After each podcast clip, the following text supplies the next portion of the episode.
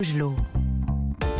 6h52 tous les jours, vous le savez, dans votre matinale de l'été, le conseil lecture en partenariat avec la librairie Mola à Bordeaux. Et bonjour Stéphane Place. Bonjour Lionel, bonjour à tous. Alors aujourd'hui, le livre d'un écrivain qui fut un, un grand reporter. Il s'agit de Sorge Salandon, un auteur qui a beaucoup écrit, hein, Stéphane, sur euh, la trahison, la relation du fils à son père. Et c'est vrai, dans son dernier roman, Enfant de salaud, Stéphane. Oui, déjà dans Profession du père en 2015, Sorge Chalandon racontait cette histoire très personnelle d'un fils fasciné par un papa qui tient un rôle exceptionnel dans tous les événements majeurs de la seconde partie du XXe siècle. C'est du moins ce qu'il fait croire à son enfant. Conseiller de De Gaulle, footballeur de talent, espion, etc.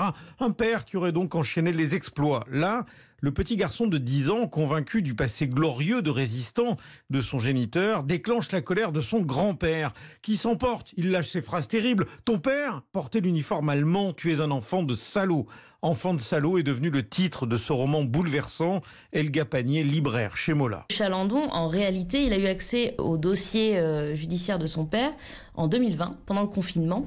Et son père était déjà décédé à ce moment-là. Et il découvre en fait la vie de ce menteur, de ce mythomane qu'il a idolâtré toute sa vie. Il n'était pas à Berlin en 45 quand euh, Hitler était dans son bunker.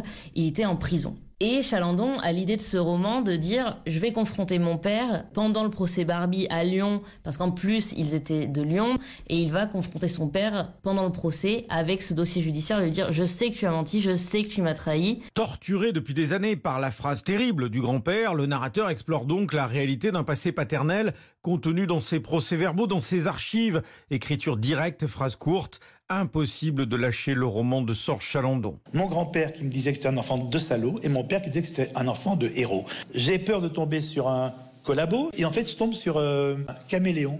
Chaque fois qu'il rencontre un uniforme, il le prend et chaque fois il déserte lorsqu'il aurait pu peut-être y rester ou pas, mais en tout cas, il n'y a aucune conscience militaire, aucune conscience politique. Quand j'ai lu ce dossier, je me suis dit, mais en fait, c'est un enfant. La guerre d'un enfant de 18 ans à 22 ans, où il a porté tous les uniformes, où il a adhéré à, toutes les idéologies sans en avoir aucune, il a réussi à berner tout le monde. Les Français, les collabos, les pétainistes, les Allemands, les Américains, non.